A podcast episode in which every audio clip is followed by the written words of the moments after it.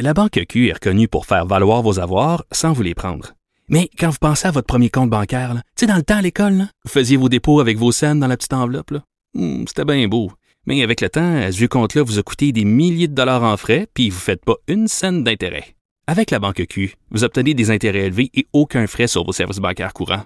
Autrement dit, ça fait pas mal plus de scènes dans votre enveloppe, ça. Banque Q. Faites valoir vos avoirs. Visitez banqueq.ca pour en savoir plus.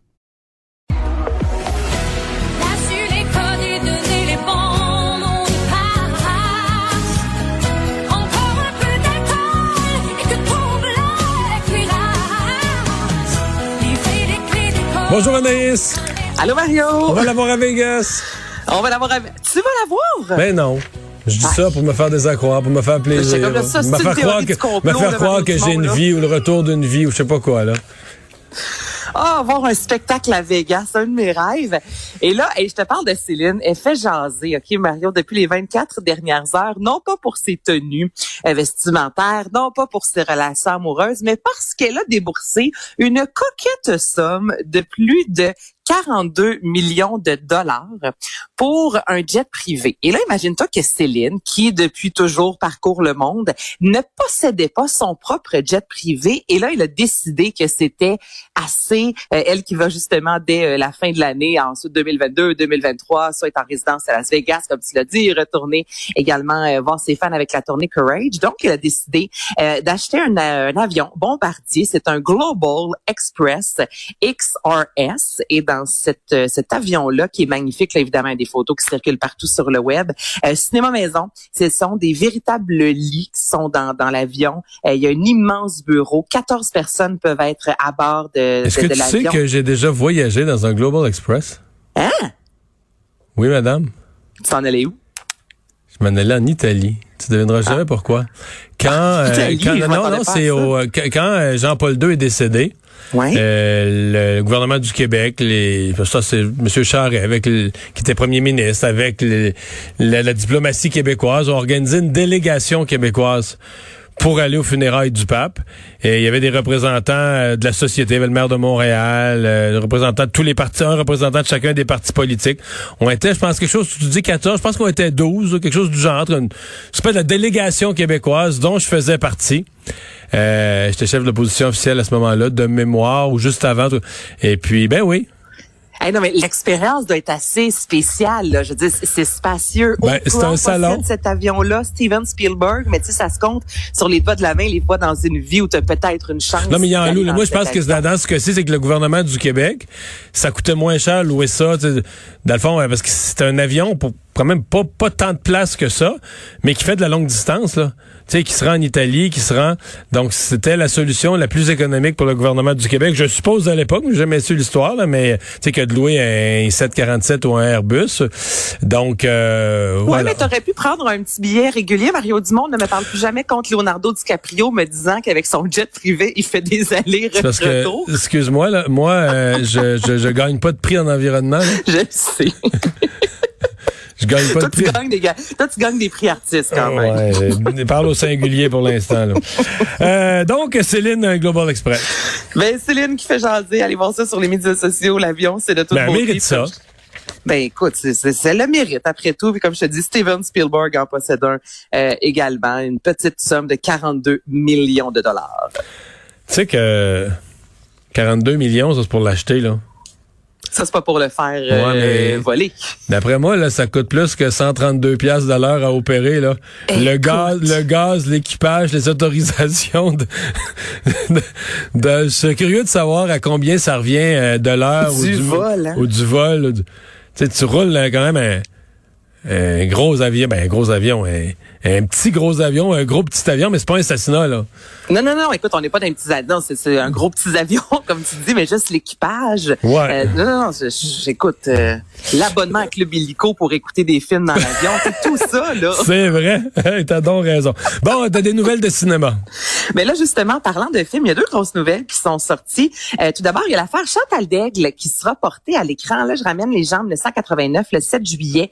Cette cette jeune femme-là, à l'époque, qui avait 21 ans, n'avait pas pu euh, avoir accès à l'avortement. Son conjoint qui était pro-vie. Et là, celle-ci était allée finalement aux États-Unis, à Boston, pour se faire euh, pour se faire avorter. Et le tout avait été mené en Cour suprême. Et le 8 août, le plus haut tribunal du Canada avait reconnu son droit de disposer de son corps.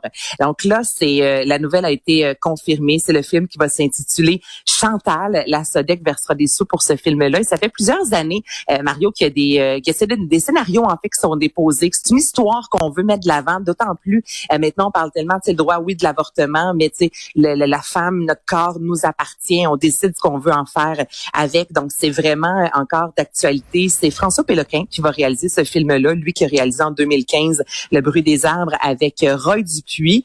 Donc, ça, c'est un des films attendus euh, d'ici les deux prochaines années. Puis un autre que j'ai extrêmement... Ben, toi, tu connais ça. J'imagine l'enfer Chantal d'Aigle. Moi, je suis pas Oui. t'avouer que je suis un peu Non, mais là, jeune. tu comprends. Euh, euh, on repasse les dates que tu viens de me donner. Là, C'est 89. arrivé- 89, mais pas, je parle pas de, je parle même pas de l'année, je parle des dates. Juin, décision au mois d'août.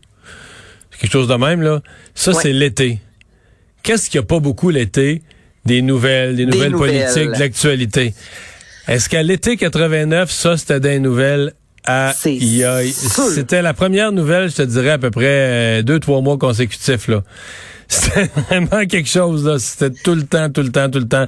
euh, une déclaration, un jugement, ça va repasser devant tel tribunal. euh, un- L'avocat a dit une phrase, ça arrêtait jamais, là. C'était, c'était l'histoire de l'été, là. Ben, c'est ce qu'on peut lire dans le document, que c'est une des sagas judiciaires vraiment qui a passionné, tu le dis, le, Québec. Tu ça fait 32 ans, puis on, en parle encore. Donc, je, suis curieuse. Honnêtement, c'est un film que j'ai hâte de voir. J'espère que M. Goudzo va diffuser ce film-là dans ses, euh, dans, dans ses cinémas. Je, je dis ça comme ça. Et l'autre film, Mario, ça que j'ai hâte de voir au bout, c'est le premier long métrage de fiction sur Harvey Weinstein. Quand je te dis premier long métrage de, De fiction, fiction. De fiction. Parce qu'il y a eu notamment un documentaire en 2019, euh, L'intouchable Harvey Weinstein. Il y a eu des séries, notamment euh, The Assistant ou encore Morning Show, où on a fait allusion des fois sans nécessairement nommer. Mais là, dans ce film-là qui raconte l'histoire, on nomme vraiment le producteur. Je veux dire, il n'y a pas matière à se tromper. On parle d'Harvey Weinstein qui a été euh, accusé en 2020, 23 ans de prison. Et c'est basé en fait sur le livre She Said.